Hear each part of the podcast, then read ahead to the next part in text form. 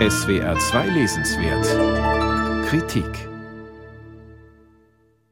Nichts scheint in unsere gehetzte Gegenwart besser zu passen als eine komprimierte Literatur, die schnell zu konsumieren ist. Vor Jahren bestaunte man zum Beispiel eine Weile die Twitteratur, Minitexte in einzelnen oder mehreren Tweets, als hätte erst das Web 2.0 kondensierte Texte hervorgebracht.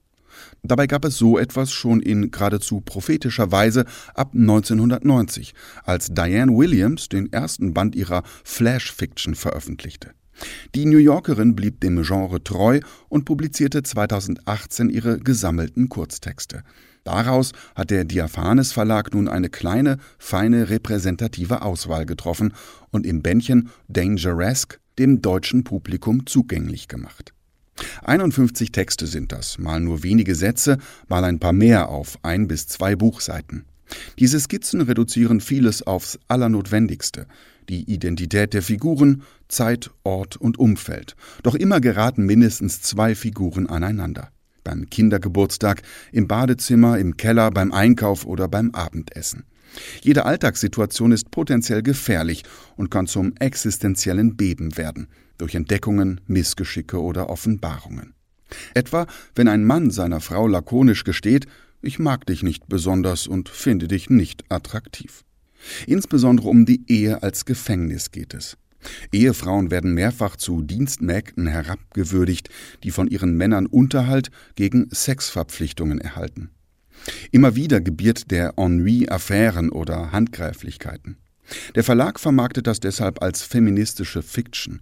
Die Grundkonstellationen jedoch sind zutiefst allgemeinmenschlich. Illusionen zerbrechen, Machtverhältnisse treten zutage, Lebensträume zerplatzen, Naivität verschwindet für immer, meist im intimsten Raum zwischen zwei Menschen.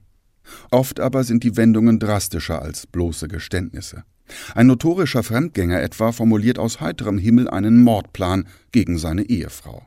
Gerade wenn Diane Williams aus der Ich-Perspektive erzählt, setzt sie auf unerwartete Details, welche die bisherige Interpretation der Geschichte umdrehen und einem regelrecht Faustschläge verpassen. Mehr als einmal ist von hemmungslosem Sex mit einem Mann, Ehemann oder möglicherweise Liebhaber die Rede, und erst am Ende wird klar, das erzählt gerade eine Minderjährige. Gerne entlässt ein Text die Leser auch noch genau dann, nach diesem Schock, ganz unvermittelt. So ein offenes Ende gleicht dem der klassischen Kurzgeschichte und verunsichert doch meist noch mehr, weil die Textform notgedrungen eine Skizze ist und noch mehr unbestimmt lässt. Diane Williams macht diese Not zur Tugend, wenn die Figuren mehr als einmal anmerken, es gebe hier noch viel Monströseres zu berichten. Dann wachsen die dunklen Ahnungen der Lesenden ins Unendliche, die maximale Effektausbeute einer minimalen Form. Diese Strategie funktioniert allerdings nicht immer.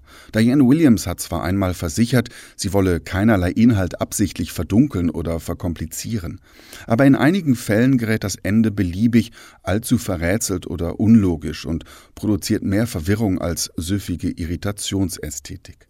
Man sollte sich in jedem Fall auf Texte gefasst machen, die eine konzentrierte Lektüre erfordern. Manchmal liefert allein die Überschrift einen Hinweis, worum es geht, wenn zum Beispiel die Ich-Erzählerin angesichts einer toten Maus im Garten plötzlich assoziiert, wie ihre Vorfahren auf der Flucht waren. Durch den Titel Jüdischkeit ahnt man, dass es um nichts weniger als den Holocaust geht. Das klingt jetzt gewagt, aber Diane Williams kondensiert ihre Sujets meisterhaft und schmerzlich glaubhaft. Auch deshalb ist eine wohldosierte Lektüre von jeweils nur wenigen Storys nacheinander anzuraten.